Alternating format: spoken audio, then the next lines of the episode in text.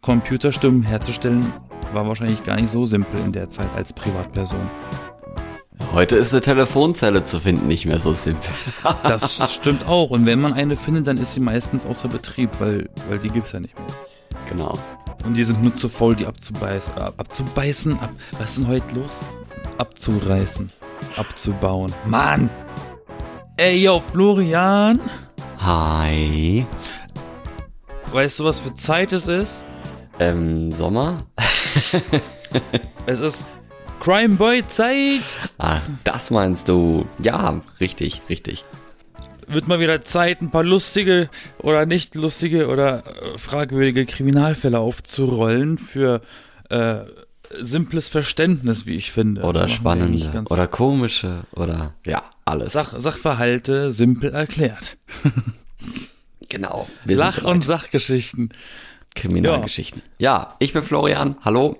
Ich, ich bin Yassin, hallo.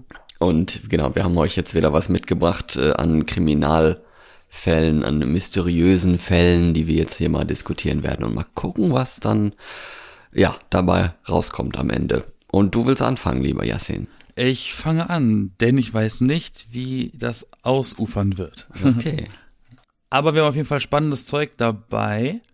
Falls es zeitlich nicht reicht, gibt's noch eine Folge voller internationaler Spannendheiten. Sp Spannendheiten? Sp spannend? Das Wort gibt's nicht. Egal. Ich Spannungen statt fange Entspannungen. an. Ähm, was verbindest du denn da ähm, mit dem Namen Dagobert?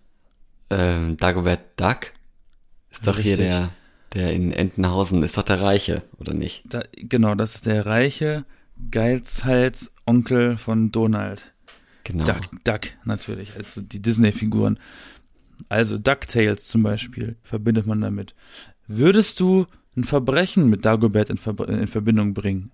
Ähm, ja, gab's doch mal irgendwie so ein Kaufhaus, ähm, Richtig, genau. Mensch. In, Irgendwas äh, mit Kaufhaus. In, in, in, Da genau, klingelt was. in Deutschland und Genau.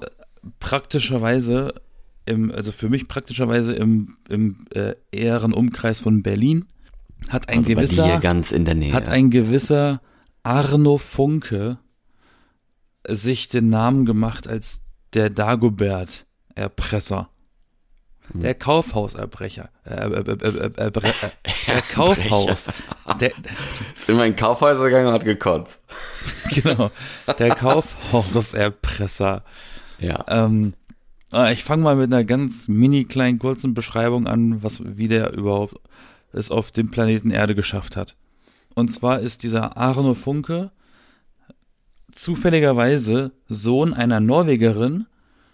Die Mom kam aus einem aus einer Stadt, aus dem Dorf, ich weiß nicht, wie groß das ist, in Norwegen ne- namens Haugesund. Ah, ja. Ähm, oder wie auch man das ausspricht, ich weiß es nicht. Man schreibt es auf jeden Fall Haugesund. Ja. Schon mal gehört? Schon mal gehört, schon mal durchgefahren auch tatsächlich. Wo ist denn das ungefähr in Norwegen verortet? Es liegt äh, süd, südlich von Bergen, ist auch so eine Küstenstadt da. an Also tatsächlich auch Küste. Südnorwegen. Ja, auch Westnorwegen, sagen wir mal so. Südwestnorwegen. Südwest, ja. Ah ja, okay. Das ist ja gar nicht mal so weit von Deutschland. Nee. Na dann. Und sein Vater, der aber angeblich schon früh in seiner Kindheit verschwunden ist, äh, war ein Deutscher aus Berlin. Dementsprechend wahrscheinlich haben sich wahrscheinlich die Eltern in Berlin kennengelernt und die ist dann dort geblieben.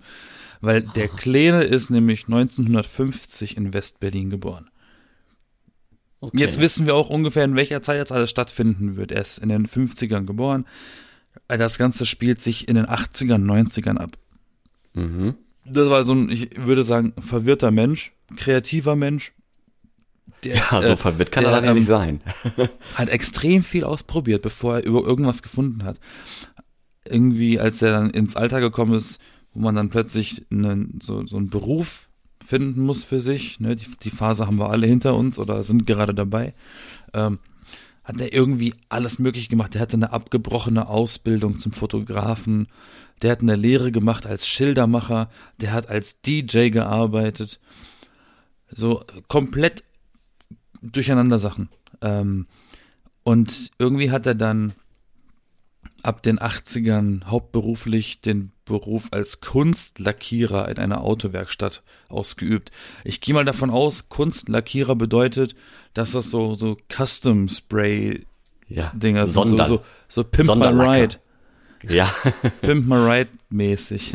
Hier diese Lacke, die die Farbe wechseln, wenn es Regen draufkommt und sowas. Ne? So nämlich, also so kosmetische Lackierungen für ein Auto. Da hat er Ähm. dann zu viel Lack gesch geschnüffelt und Äh, ähnlich, ähnlich, tatsächlich.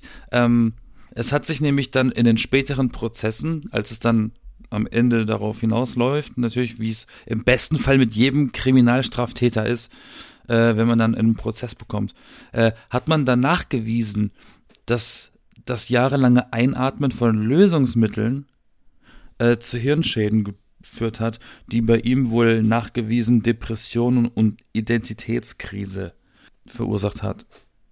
Dementsprechend war der, dieser Mental Breakdown gar nicht so weit weg. Ende der 80er war es nämlich soweit.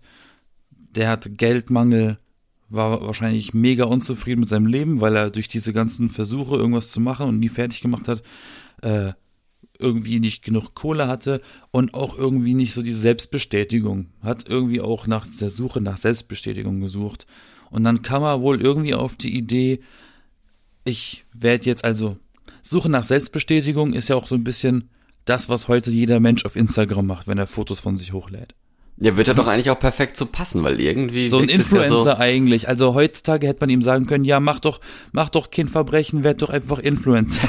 So, ja, aber es, man wirkt, es wirkt auch so, als wäre er so ein bisschen so eine Künstlerseele, ne? Also gerade die Berufswahlen, die er getroffen hatte, sind alle so kreativ. Also hätte es damals sowas schon gegeben, dann wäre es wahrscheinlich gar nicht so weit gekommen. Aber anyway, äh, er hatte die Idee, ich mache mich zum Influencer ohne Influenzen, indem ich die Idee habe, Kaufhäuser zu erpressen. Ja, und Auf die verdiene Idee damit muss er erstmal gucken. Komm, Also, ne? also gleichzeitig berühmt werden durch die Presse und Geld verdienen. Ja, also Win-Win. Ja, genau. Und Win-win. dann hat er, er hat auch nicht lange rumgefackelt und 1988 war auch schon das erste Kaufhaus dran, sag ich mal so. Und zwar hat er das KDW in Berlin äh, ins Auge gefasst. Für die Leute, die das nicht wissen, KDW, Kaufhaus. KDW steht für Kaufhaus des Westens. Das ist ein Kaufhaus in Berlin am Kudamm, wo man so ganz tolle, schicke, schnieke Sachen kaufen kann. Von Gucci über Prada, über Burberry bis hin zu Lacoste und was nicht. Alles, was mehr als 100 Euro kostet, kriegst du dort. Und man kann da gut essen gehen oben, heißt es immer. Das Also weiß ich da- ehrlich gesagt nicht. Ich war da noch nicht, aber ich habe das schon häufiger mal gehört. Also ich, ich war schon, ich war schon oben, aber ich habe, ich, ich, ich finde die Vorstellung, in einem Kaufhaus zu essen, so ein bisschen weird. So mit Ja, gut. Laufkundschaft nebendran und du willst gerade essen und dann laufen die Leute an dir vorbei mit ihren Einkaufstüten und im schlimmsten Fall auch noch so ein Familienausflug am Wochenende. Ins KDW, komm, als ob. Irgendwie unangenehm. Da möchte ich, ich möchte eigentlich meine Ruhe haben beim Essen. Und so ein Kaufhaus ist ja so das Gegenteil von Ruhe, wenn du mich fragst. Und der Dagobert, da war dann mal im Kaufhaus drin und hat dann einen Brief abgegeben, oder wie? Besser. Er hat erstmal Forderungen gestellt an das Kaufhaus. Er möchte 500.000 D-Mark. Deutsche So Mark. viel. Also ähm, Deutsche Mark war die Währung vorm Euro. Genau. Und eine halbe Million D-Mark, das wären zum Zeitpunkt, als der Euro rausgekommen ist, 250.000 Euro, was heutzutage ähm, redundant ist oder sogar obsolet, weil der Euro ist nicht mal, wenn nicht inzwischen eins zu eins oder sogar doppelt so teuer wie die Mark damals. Ja, Inflation und sowas. Also es ist schon wahnsinnig viel Geld damals gewesen. 500.000 ist so und so echt schon viel. Aber wenn man heute überlegt, denkt man sich, warum hat er so wenig gefordert? Heutzutage sind ja die, die Preisvorstellungen äh, eine ganz andere Welt. Aber genau, ähm, er hat diesen Betrag verlangt und das Kaufhaus erpresst. Als Druckmittel hat er nämlich eine Bombe am 10. Mai 88 dort deponiert, die nachts losgehen sollte. Ah, ah, tatsächlich oder hat das nur so angekündigt? Äh, nee, tatsächlich. Die Bombe ist aber fehlgeschlagen, die ist nicht gezündet. Und deshalb ist diese Geldübergabe gescheitert. Aber er hat sich davon nicht entmutigen lassen und hat dann irgendwie ein paar Tage später, am 25. Mai des gleichen Jahres, im selben Monat also, einen zweiten Versuch gestartet mit einer zweiten Bombe. Selbe Forderung, andere Bombe. Äh, das hat geklappt. Die Bombe ist hochgegangen. Das Kaufhaus hatte Schäden erlitten in Höhe von 250.000 Mark. Also äh, haptische Schäden von, von, von der Detonation. Mhm. Und Dagoberts Forderung von 500.000 Mark, die wurden dann äh, tatsächlich, äh, die hat er bekommen. Und äh, davon hat er dann eben so lange gelebt, bis das Geld weg war. Hm. Heutzutage kommst du nicht weit mit 500.000, aber damals kam es wahrscheinlich eine ordentliche Stange weit damit. Ja, wahrscheinlich, ja. Aber die hat er dann gekriegt, oder nicht? Die hat er gekriegt, genau. Und dann, und ist davongekommen damit und er hat von diesem Geld gelebt. Also kein Job, ah. sondern einfach nur reich durch Influencer sein. Ja, durch So wie heute, nur ohne, ohne Kriminaltaktiken. Ja, Crimefluencer sozusagen. Cri oh, Crimefluencer ist gut. Das ist ein guter Begriff, äh, Crimefluencer. Ähm, Wenn es nicht, ja. also äh, oh, so nebenbei, ich kenne, glaube ich, keinen, mir fällt kein anderer Kriminalfall ein, der wirklich so wie der hier ist. Also was wirklich Publicity und so angeht und Öffentlichkeit. Das ist schon wirklich Crime-Tainment. Ja. Ähm, das Geld ging irgendwann aus, ne? Kann man sich ja denken. Und das war dann im, in meinem Geburtsjahr 1992. Äh, und dann hat er sich überlegt, na, ich habe kein Geld mehr. Depression kam dann natürlich wieder hervor, weil unglücklich. Wie lange hat hatte, das dann gedauert? Naja, von 88 bis 92 hat er Also vier Geld, Jahre. Hat er davon gelebt, genau. Eine halbe Million in vier Jahren, boah. Ja, heute ist das schneller weg. Ja, heute gibt's das für, für ein bisschen Butter aus, dann ist das weg. Richtig. Du willst zwei Päckchen Butter haben, da kostet dich auch schon 50.000. genau. Ne, ein paar Mal zu oft gebacken billiger. oder so, dann bist du auch arm. Ja. Also gut, aber vier, in vier Jahren hat er ja ein ordentliches Luxusleben äh, sich gegönnt, nehme ich mal. Ja, das war wahrscheinlich sein Plan. Hm. War denn, ist denn eigentlich überhaupt irgendwie was darüber bekannt, wie das Geld äh, abgegeben wurde oder sowas? Ich meine, die haben ja damals nicht in Bitcoin bezahlt und dann wusste keiner mehr, wohin das Geld ähm, ich, ich schätze mal, dass das so wie in Filmen äh, mit Koffern passiert. So, hier ist der Koffer, hier ist das Geld, lass uns bitte in Ruhe. Ja, kann sein. Und wir erheben keine Anzeige, weil wahrscheinlich droht er bei der Anzeige mit einer neuen Bombe. Hm. So, so kann ich, so stelle ich mir das vor. Äh, aber das ist mir nicht bekannt, wie das übergeben wurde. Aber ich schätze mal mit Koffer. Weil das da, dazu kommt es noch häufiger in dem Fall mit anderen Leuten. Ähm, und nämlich 92, keine Kohle mehr, dementsprechend eventuelle Depression und man berichtet davon, oder er hatte wohl auch irgendwann mal erwähnt gehabt, dass er in dem Zeitpunkt auch schon kurz vor dem Suizid stand, weil er nicht mehr wusste, wie weiter. Dann hat er sich überlegt, na, ich mach das gleiche nochmal woanders. Die kennen mich ja noch nicht. Dann hat er sich, dann hat er sich die ehemalige Kaufhauskette Karstadt angenommen. Die gibt's heute auch, glaube ich, nicht mehr, oder? Gibt's Karstadt noch? Ja, also es wurde ja aufgekauft von Galeria, Kaufhof, heißt ah, doch irgendwie jetzt so. Kar, Kar, also Karstadt, die Kaufhäuser gibt's ja auch noch, die heißen auch noch so, aber es gehört jetzt quasi zum zu diesem Komplex aus äh, diesem Kaufhauskomplex. Also Karstadt ist auf jeden Fall extremst verbreitet gewesen. Ja. Äh, in Deutschland in jeder Stadt mindestens eins gewesen gefühlt.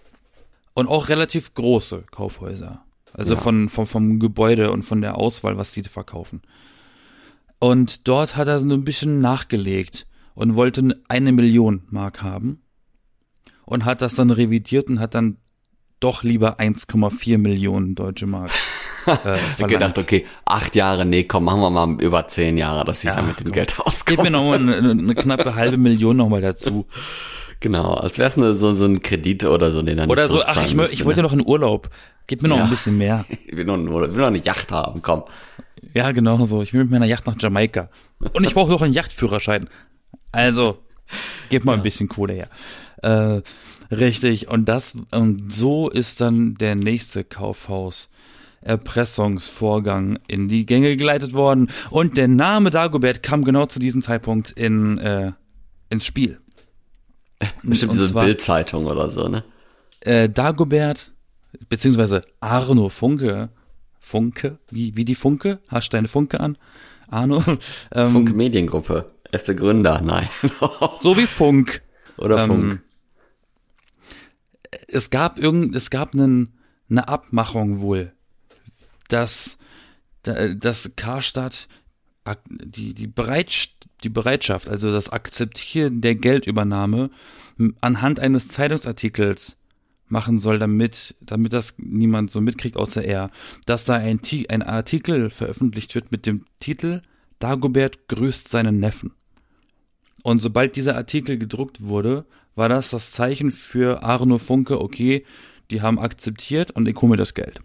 Und aus diesem Grund haben sie ihn dann Dagobert genannt, wegen dieser Signalnachricht. Auch clever also eigentlich. Ne? Tatsächlich sein eigener, äh, seine eigene Idee. Das kann durchaus sein. Aber tatsächlich, ähm, weil die Leute das so ein bisschen lustig fanden, hat er dann auf Ernst gemacht. Also um ernst genommen zu werden, hat er dann tatsächlich fünf Bombenanschläge und einen Brandanschlag auf Karstadthäuser ausgeübt. Oh. Um zu sagen, ja, okay, der Dame ist vielleicht eine Cartoonfigur, aber ich mein's ernst. Ich habe das sogar alles hier aufgelistet, zufälligerweise. Ich habe da mal was vorbereitet, wie TV-Küche sagen. ja. Ich habe da mal was vorbereitet, lieber Horst. Ist schon fertig hier, kannst essen. So soll der Teig aussehen und dann äh, Bombe Nummer eins. Am 13. Juni 92 wurde ein Kaufhaus in Hamburg mit einer Rohrbombe bestückt und die ist in die Luft gegangen. Da ist der Schadensbetrag unbekannt. Und auch keine Opfer, äh, keine Verletzten aufgeführt. Äh, die Bombe Nummer zwei war am 9. September desselben Jahres 1992 ein Kaufhaus in Bremen. Dort hat er eine Brandbombe äh, gezündet, die einen Wasserschaden wegen der Sprinkleranlage von dem Kaufhaus äh, verursacht hat. Und dieser Wasserschaden betrug 6 Millionen Mark. Oh, okay. Ah, schon und, und vor allem durch die eigene Sprinkleranlage, also eigentlich sind sie selber schuld. Naja. Wenn, die, wenn das eigene Sicherheitssystem einen Schaden verursacht von so einem Betrag, ja, Sprinkleranlage, wenn die mal losgeht, die ist äh, nicht so schnell wieder zu stoppen. Na, Wasserhahn zudrehen. Ja, genau. Also Wasserzufuhr. Ja. Also vielleicht stelle ich mir das auch leichter vor, als es ist. Keine Ahnung. Ich bin nur auch noch jung und dumm. Darfst ich habe auch. auch. Ich habe auch ehrlich gesagt noch nie eine Sprinkleranlage in, äh, in Aktion gesehen. Und nicht mal so ein YouTube-Video? Naja, aus Filmen halt, aber so in echt.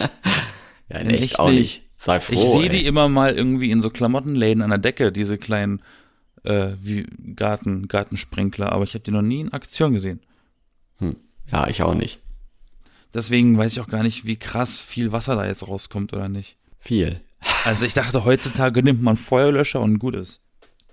Ja gut, und die Feuerwehr natürlich. Im Kaufhaus, aber da war das ja nicht erst, bis da jemand einen Feuerlöscher geholt hat und sowas. Also die Teile sind schon ziemlich gut und effektiv, nur kommt halt auch viel Wasser raus, ne? Ja, okay, weiter. Ja, Bombe Nummer drei war am 16. September 1992, also eine Woche später, exakt eine Woche später auf den Tag, Mittwoch glaube ich war das, war ein Kaufhaus in Hannover das Opfer und dort, jetzt, das ist das Krasse, dort hat er eine Bombe während den Öffnungszeiten ausgelöst und die war in einem Aufzug platziert.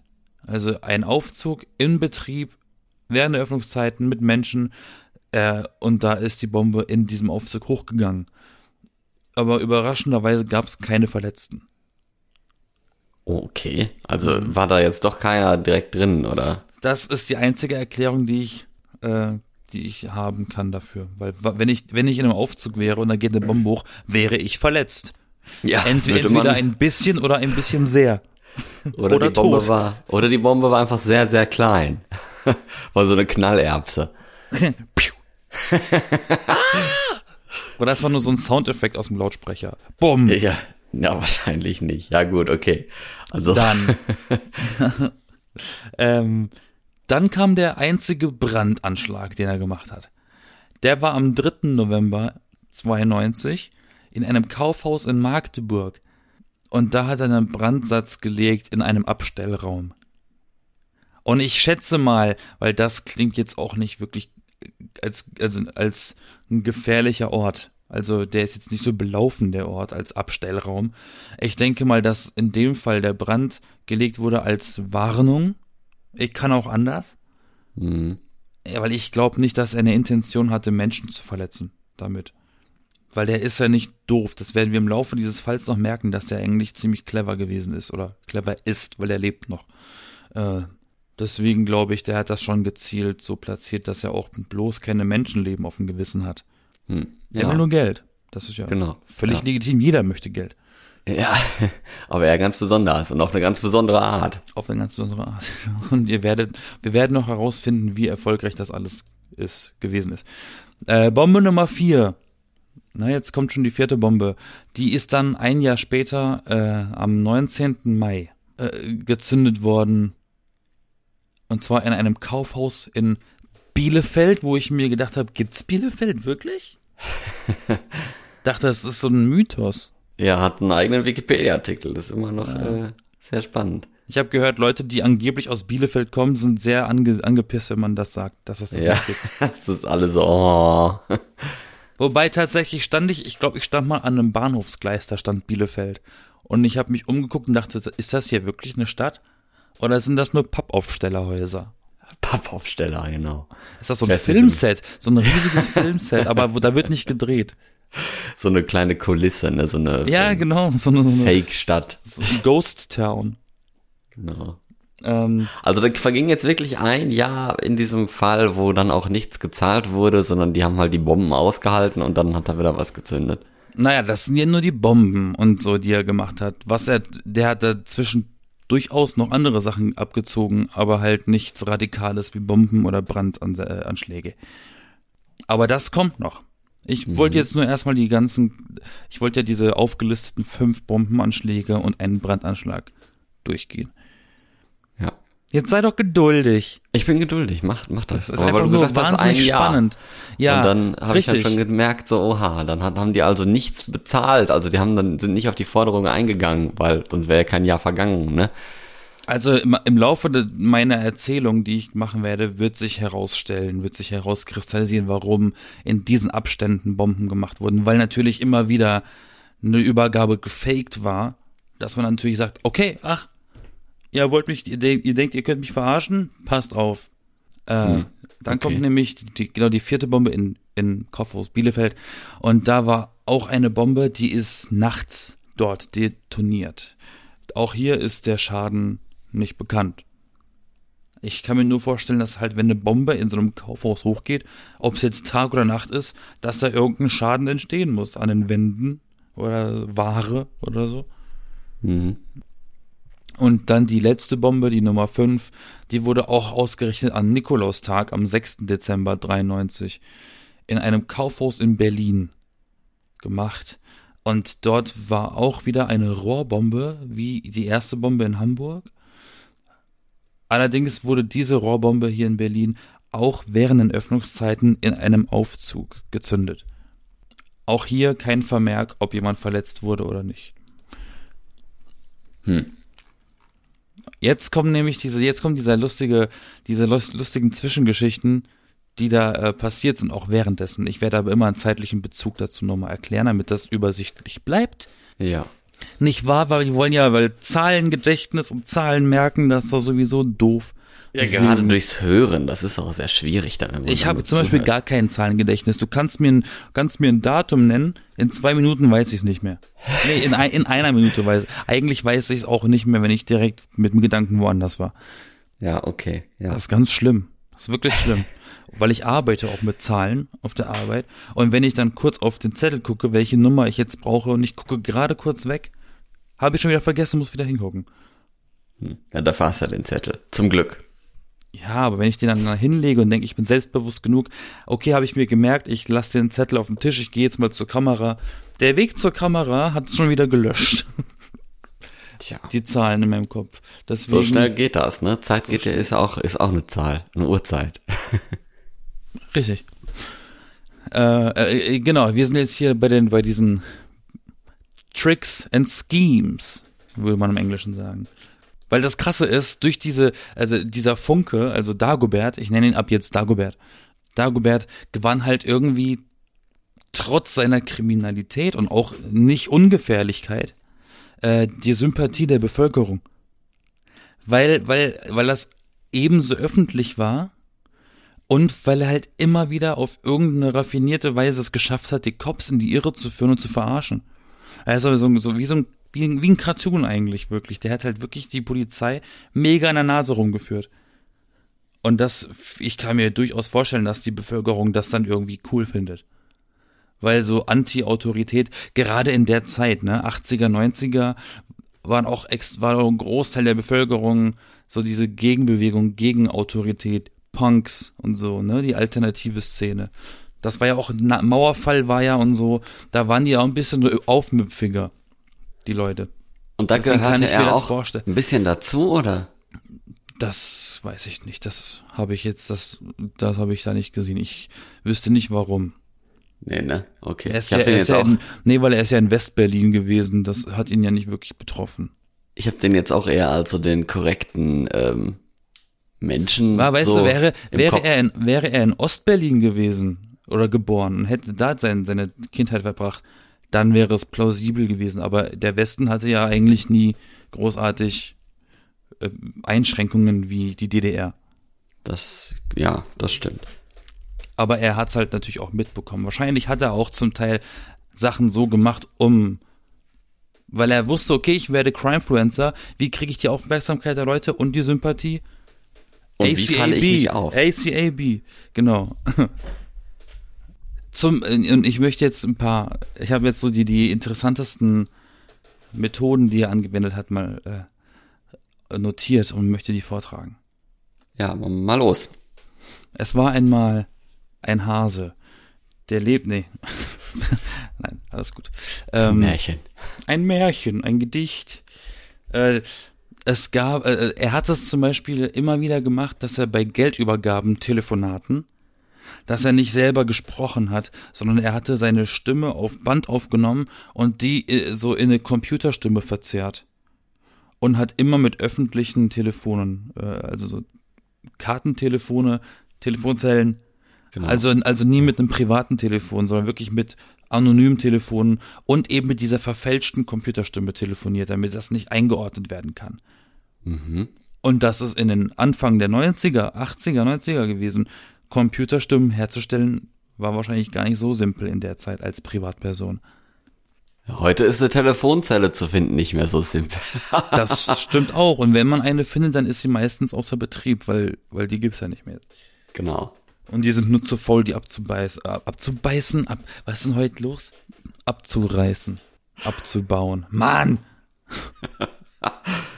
Was, äh, aber in dem Fall, ähm, was das Telefonieren angeht, hatte auch Dagobert echt Glück, weil ähm, in der Zeit haben die Cops natürlich einen gewissen Umkreis festgestellt von den Telefonaten, von den Uhrzeiten, weil er immer zur selben Uhrzeit irgendwo angerufen hat, dass sie zeitweise bis zu 4000 Telefonapparate überwacht haben. Und aus purem Zufall, wirklich aus Glück und Zufall, wurde er nie abgehört. Die haben, nie, er, die haben es nie geschafft, eins von seinen Telefonen dazu erwischen. Tja, Pech wahrscheinlich. Ja, Glück für ihn, Pech für die. Genau, ja. Im August 92, das ist zwischen Bombe 1 und Bombe 2. Ne?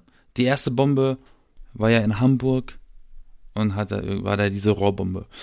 Dann zwischen diesen Bomben hat er im August 92 die Polizei angewiesen, das fand ich ziemlich clever, ähm, hat die Cops angewiesen, Geld, das, das äh, verlangte Geld, in einen Apparat zu verstecken, den er gestellt hat, selbst gebaut hat und gestellt hat, der sich mit Hilfe von Saugnäpfen an einen Zug befestigen konnte. Und zwar hat er das irgendwie an einem Gleis aufgebaut für einen ICE von Hamburg nach Berlin. Und dieses Apparat, der hat, der hat sich an, mit Hilfe von Saugnäpfen einfach an diesen Zug rangedockt. Und da war ein Zeitschalter befestigt, eine Zeitschaltuhr, die das Geld ab, bei einer gewissen Distanz abwerfen sollte einfach. Aha. Und die gewisse, die Distanz, die ausgerechnet wurde von den Polizisten, betrug 100 Kilometer hinter Hamburg, also ab Abfahrt 100 Kilometer und dann müsste die Zeitschaltuhr losgehen und das Ding abgeworfen werden. Dementsprechend haben sich die Polizisten an dieser Distanz, an dieser Stelle von 100 Kilometern exakt Punkt X aufgestellt, ne, weil die denken, der ist dort. der holt das Geld dort ab. Den schnappen wir uns. da hat sich herausgestellt, der Zeitschalter war ein Fake. Ähm, und Dagobert hat diesen Abwurf mit einer Fernbedienung viel früher ausgelöst und zwar direkt kurz hinter der Stadtgrenze von Hamburg. Aha. Das heißt, okay. die, die waren ganz woanders als er. Aber schon krass, dass, dass, dass, äh, dass das Gerät halt einfach sich wirklich an Zug befestigt und so lange dann auch da hängen bleibt und das unbemerkt. Ja, ne? auch, auch krass, weil er das halt alles selber gebaut hat. Ähm, aber es stellt sich heraus, dass der Inhalt in diesem, in diesem Paket kein Geld war, sondern Papierschnipsel. Ah. Verarscht. Also verarscht, verarscht eigentlich. Ja, da hat Nee, er sicher, eigentlich, eigentlich verarscht, verarscht, verarscht. Also, sie, sie, sie haben ihn verarscht, er hat die verarscht, aber sie haben ihn am Ende trotzdem verarscht. die verarsche Kette, ja. Das ist eigentlich ziemlich, eigentlich ziemlich äh, interessant und, und ich glaube, genau sowas hat halt äh, der Bevölkerung so Spaß gemacht, wahrscheinlich auch zu lesen in den Nachrichten solche Geschichten. Ja, ja, sicher. Weil das, das, das klingt ja ultra erfunden. So Katz-und-Maus-Spiel Ja, halt so auch, Tom ne? und Jerry im echten Leben. Genau. Aber, aber logisch auch irgendwo, ne? Du hast ja gesagt, das war nach der ersten Bombe, dass man von sowas auch ein bisschen verärgert wird, ne? Ja, definitiv. Ja. Jetzt kommen wir nämlich äh, zum Oktober 92. Das ist noch zwischen diesem, ähm, nee, nee, das ist noch im selben Jahr, 92. Das ist zwischen Bombe 3 und dem Brandanschlag. Mhm. Also Bombe 3 war die in Hannover, die während der Öffnungszeiten gezündet wurde, in einem Aufzug explodiert wurde. Aber in Hannover. Und danach kam Oktober 92, das ist auch geil. Ähm, da hat Dagobert sich gedacht, er holt das Geld diesmal äh, mit dem Fahrrad ab. Der ist dann mit dem Fahrrad zu diesem, an irgendeine Bahnstrecke in Charlottenburg, also Berlin-Charlottenburg, äh, wie vereinbart hingefahren und hat sich aber nicht getraut, dieses Paket mitzunehmen, was er da gesehen hat. Weil er hat Stimmen gehört äh, in seinem Umfeld und es hat sich herausgestellt, dass es zwei Beamte waren, die ihn äh, observiert haben. Also weil es war, es war quasi eine Falle für ihn und er hat das nicht gewusst. Er geht dann mit dem Fahrrad hin, die haben ihn observiert, er hört die Stimmen und dann ist er abgehauen. Also er, er wollte flüchten. Und was ist bei der Flucht passiert? Einer der Beamten ist auf nassen Blättern ausgerutscht und den anderen konnte er mit dem Fahrrad abhängen. Und der Fun Fact von dieser Geschichte ist, Zeitungen haben berichtet, fälschlicherweise, äh, dass der eine Beamte auf Hundekacke ausgerutscht ist. Und das ging dann in die, in die Presse so. Die, die, die Polizei rutscht auf Hundescheiße aus und kann den Verbrecher nicht fassen. Ja, und deswegen müssen heute alle Hundetüten immer mit haben und überall die Hundescheiße auch wegmachen, was ja auch tatsächlich wichtig ist. Aber die Tatsache, ja auch viel. die Tatsache, dass der mit dem Fahrrad dahin fährt, was schon dumm ist. Und dann Ja. kriegen die zwei Beamten den nicht mal ge ge gegriffen, weil der eine ausrutscht und der andere einfach zu blöd ist, ein Fahrrad zu greifen. Das ist schon cool. Das ist schon cool eigentlich. So schnell kann's gehen, du. Ja. Richtig blöde. Es ist mal, ist, weißt du, es ist nicht, es ist, muss ja nicht immer ein Crime-Fall sein, wo es wirklich um Mord und Totschlag geht. Das ist einfach ein, es ist ein Kriminalfall. Aber, Aber wie ja. ich finde, ein höchst, amüsi äh, äh, ein höchst amüsanter. Ja gut, wären da nicht die Bomben und der Sachschaden und so, das natürlich auch sehr Naja, gefährlich aber, aber sein die kann. Ne? Tatsache, die Tatsache, dass keiner ums Leben gekommen ist oder verletzt wurde in der Zeit, Ja, macht das ja eigentlich, macht das jetzt eigentlich nicht so, oh, darüber darf ich nicht lachen. Ja, gut, das stimmt. Jetzt sind wir am 19. April 93. Das ist die, äh, das ist schon das Jahr drauf. Aber noch vor diesem, vor der vierten Bombe, weil du hast dich gewundert, dass da ein Jahr Pause ist. Genau. Ähm, der hat sich zwischen dem 3. November 92 nach diesem Brandanschlag in einem Abstellraum und zwischen der Bombe da, danach, ein Jahr später, hat er aber noch zwischendrin im April 93 einen ganz ausgeklügelten Fall gemacht. Und zwar hat er über ein Telefon Anweisungen gegeben, dass am U-Bahnhof Britz Süd, das ist auch in Berlin, ähm, sich ein Schlüssel in einem Schließfach befindet für eine Streusalzkiste. Ne? Das sind diese grünen, das sind diese grünen Tonnen, wo so Kies drin ist für den Winter, ne? dass er nicht ausrutscht. mhm. Äh, falls du das kennst. Ja, diese, diese, ja, ja, klar, diese komischen genau. Kästen, die da und, oft mal am Wegesrand oder so stehen, ne? Richtig. Und da hat er gesagt, da ist ein Schlüssel in einem Schließfach, um daran zu kommen. Und für so der, eine Kiste. Für so eine Kiste, weil der, äh, äh, der, der, der Lieferant wurde angewiesen, das Paket mit dem Geld in dieser Kiste zu platzieren, damit er es da abholen kann. Die Cops wussten davon Bescheid und haben diesen Ort untersucht, oberflächlich, und haben nichts gefunden. Also diese komplette Schließfach äh, äh, ähm, nichts gewesen. Aber, haha, jetzt kommt das schöne Aber. Tage zuvor hat ähm, hat Dagobert eine kleine Baustelle aufgestellt. Hat sie hat sie getan, als wäre das eine echte Baustelle an diesem U-Bahnhof. Ähm, und war selber vor Ort verkleidet als Bauarbeiter damit die Leute denken, das ist eine echte Baustelle. Dabei hat er ein, einfach nur ähm, einen Einstiegsschacht, den es da gab, zu einem Regenwasserkanal, über sich zu betoniert. Der hat einfach nur einen, diesen Einstiegsschacht, den Fluchtweg für sich gefühlt, übermauert mit einer dünnen Schicht Beton und die haben das nicht, äh, die haben das nicht gecheckt, die Polizisten. Dachten, das wäre offiziell. Und äh, dann hat er noch dazu diese Streusalzkiste äh, verwanzt, damit er mitkriegt, wann da was reingelegt wird dann, das war das Zeichen für ihn, okay, ich kann jetzt hoch und gucken gehen. Und dann, als, als das Signal eben da war und so, und er wusste, die Luft ist rein, weil da war ja ein Mikro und alles, hat er dann diese dünne Betonschicht über sich, weil er ja dann unten war, Untergrund, ähm, er war unter dem Boden, hat er diese dünne Betonschicht einfach zerschlagen, weil er sie hier extra dünn gemacht hat und konnte unbemerkt diese Lieferung da rausnehmen. Das ist auch wie, wie so ein Film, ne? Wie so, wie so ein, wie so ein Pink Panther Film. Aber auch in diesem Paket waren wieder nur Papierschnipsel. Tja, Pech. So schnell kann es gehen. Hm. Am 22. Januar 94 dann, also wie echt lange, lange Zeit später, war dann, also es gab zwischendrin noch ein paar andere, die fand ich jetzt aber nicht so erwähnungswert, äh, erwähnenswert. Mhm, Entschuldigung, okay. irgendwie ist heute mein die, Sprachchip die, beschädigt. Die waren zu langweilig für diese Episode hier. ja, die ja. muss man sich selber durchlesen dann, alles die muss klar. man sich selber durchlesen. Genau. Äh, 22. Jahr, Alter. Ich sag's ja, ne, Sprachchip. Ähm, der 22. Januar 94 war der einzige Über Übergabeversuch mit echtem Geld. Warum? So viel, so viel zum Spoilern. Ähm, weil die haben gemerkt, macht keinen Sinn mehr. Der, der wird immer weitermachen, bis wir mal echtes Geld reinmachen. Ist ja auch irgendwie logisch. Wenn ich ein Verbrecher bin, der Geld möchte und ich kriege immer nur Papierschnipsel, mache ich so lange weiter, bis ich keine Papierschnipsel mehr bekomme. Ja, richtig. Und wahrscheinlich hatten sie Angst, dass er noch gefährlicher wird. Mhm. Kann ja sein. Weil, weil die letzte Bombe, die er ja gemacht hat, war in Berlin. Diese Rohrbombe auch während der Öffnungszeiten in einem Aufzug. Und wahrscheinlich haben sie sich gedacht, oh, jetzt wird's langsam zu heiß. Wir wollen ja die Zivilisation, wir wollen halt die Zivilisten, die wollen wir ja nicht gefährden. Die wollen wir wieder nicht mit reinziehen. Als Polizei kann ich mir vorstellen, dass man diesen Gedanken irgendwann vielleicht hat und dann einfach nachgibt.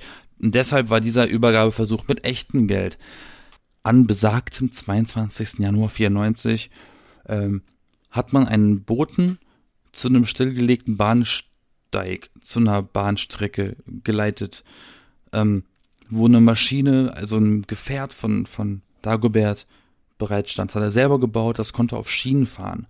Und das konnte er halt fernsteuern. Er selber war einen Kilometer weit weg davon. Und das ist halt erst losgefahren, nachdem der Überbringer diese 1,4 Millionen D-Mark drin platziert hatte. Das hat alles nachts stattgefunden, was natürlich Absicht war. Ähm, weil in der Dunkelheit ist es natürlich mega schwer, das alles zu, zu verfolgen von außen, wenn man es nicht weiß, wo, wo, wer und was ist. Und da waren ja ganz viele Gleise, ne, weil so eine Bahnstrecke, kennst du ja, ne, da sind manchmal so Weichen und fünf verschiedene Gleise. Ja, stimmt. Dass man, dass man das schwer nachverfolgen kann. Wo fährt jetzt dieser, dieses Maschinchen lang? Welche Schienenstrecke? Welche Weiche ist gerade gelegt und welche nicht? Und ähm, das war sehr unübersichtlich für die Polizisten, deswegen sehr schwierig. Die haben es aber trotzdem geschafft, das zu verfolgen. Aber als zweites Sicherheitsnetz hat sich Dagobert umzingelt, also sich selber in seinem Versteck um sich umzingelt, äh, Stolperdrähte ausgelegt. Ganz viele Stolperdrähte, bei denen auch jeweils so eine Rakete, so ein Knallkörper befestigt war, der bei einer Berührung losgegangen ist. Was ist denn ein Stolper, also so ein, so ein Draht, einfach nur so ein Seil gespannt? Eine Stolperfalle, oder? eine Stolperfalle, so ein gespanntes, so ein gespanntes Seil oder ein Draht, das ganz dünn ist, das du nicht sehen kannst, wie bei so Indiana Jones, wo dann eine Falle ausgelöst wird oder so. Ah, ähm, okay. Dass die halt stolpern, weil man es nicht sehen kann. Die sind meistens extremst dünn, wie so Angelleinen. Mhm. Ähm, mhm.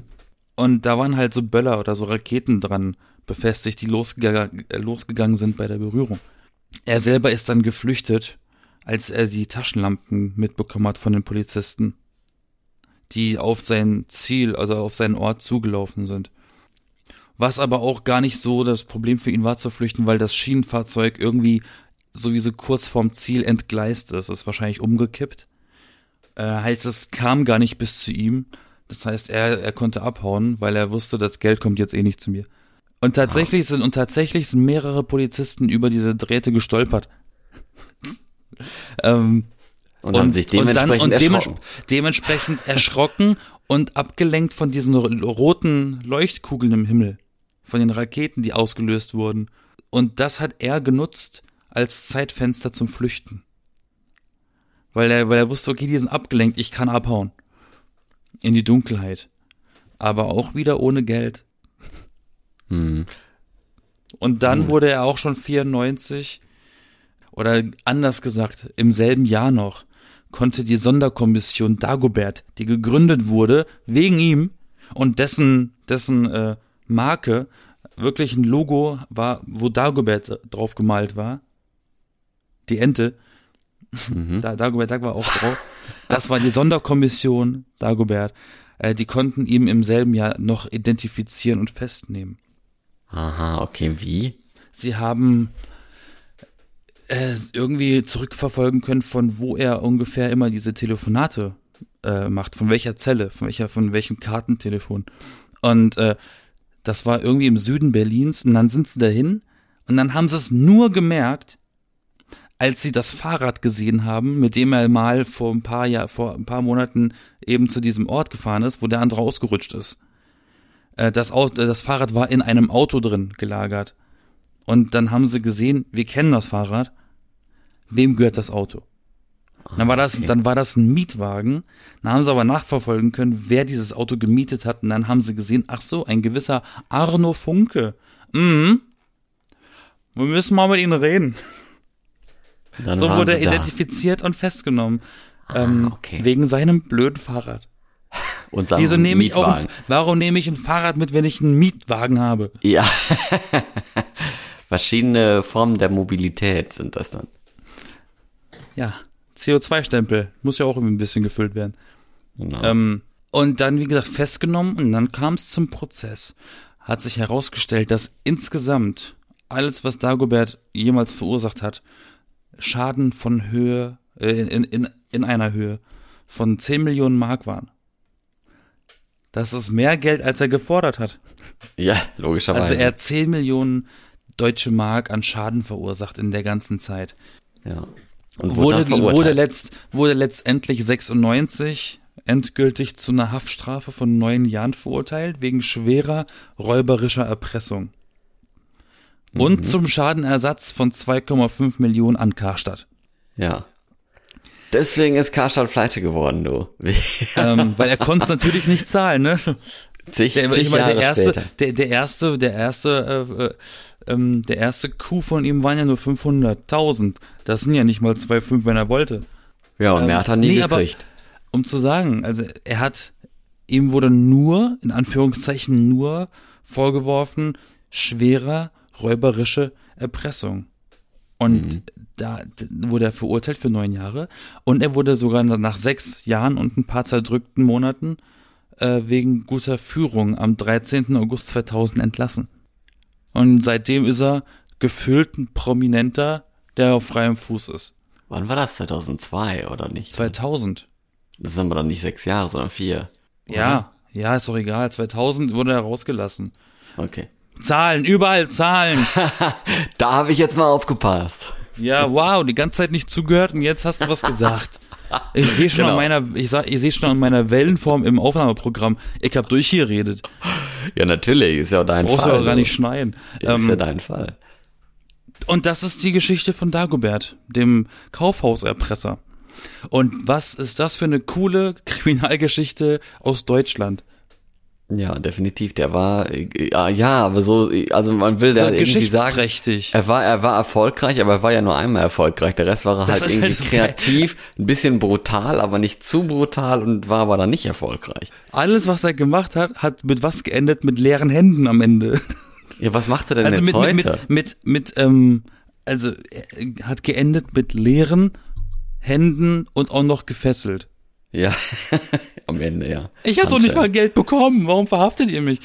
Der ist inzwischen Grafiker und Autor. War auch schon im Dschungelcamp und beim perfekten Promi-Dinner und so. Also der kriegt jetzt auf seine Weise Geld. Ja. Hat's dann doch noch geschafft zu, zum, Ja, äh, Influencer. Vielleicht ist, ja, vielleicht ist er ja heutzutage Influencer. Muss man mal nachgucken. Also Crimefluencer auf jeden Fall. Genau. Ja, schöner Fall. Ne? Ein bisschen unterhaltsam, kein Blut vergießen, diesmal kein Ja. Mysterium.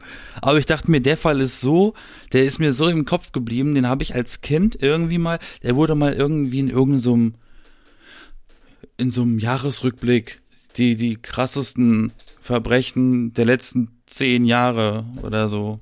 Das war ja damals noch zehn Jahre her erst. Ähm, da habe ich das das gesehen, da habe ich gesagt, äh, Mama, wie, der hieß Dagobert, das ist doch, das ist doch von Disney. Dann hat die mir das erzählt und, und das konnte ich mir immer merken, dass da dieses, dass es da diesen Fall gab.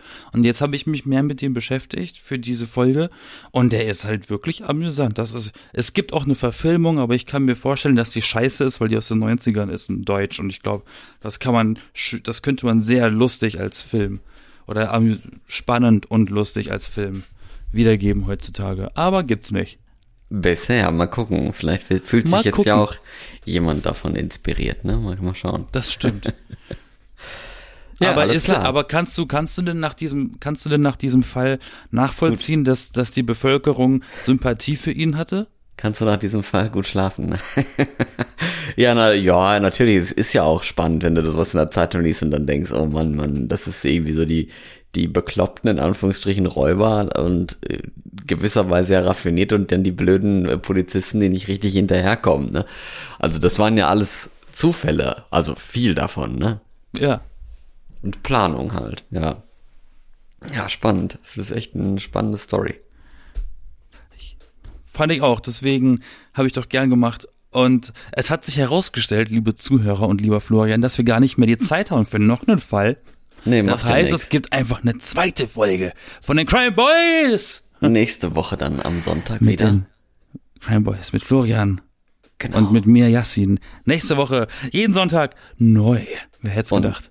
Daumen hoch, fünf Sterne geben, wenn es euch gefallen hat oder auch die anderen Folgen euch gefallen, die nichts mit Kriminalität und Mysteriität und Krams zu tun haben. Bis nächste Woche dann. Like und subscribe, bitch. Ciao. Schön.